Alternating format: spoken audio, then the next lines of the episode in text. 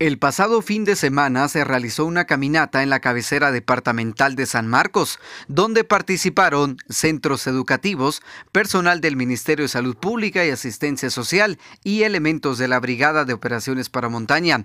El objetivo de esta caminata era promover una campaña denominada Amando a la vida, di no al suicidio, la cual recorrió las principales calles y avenidas del municipio. Desde Emisoras Unidas San Marcos, David Godínez, en noticias, primera en deportes.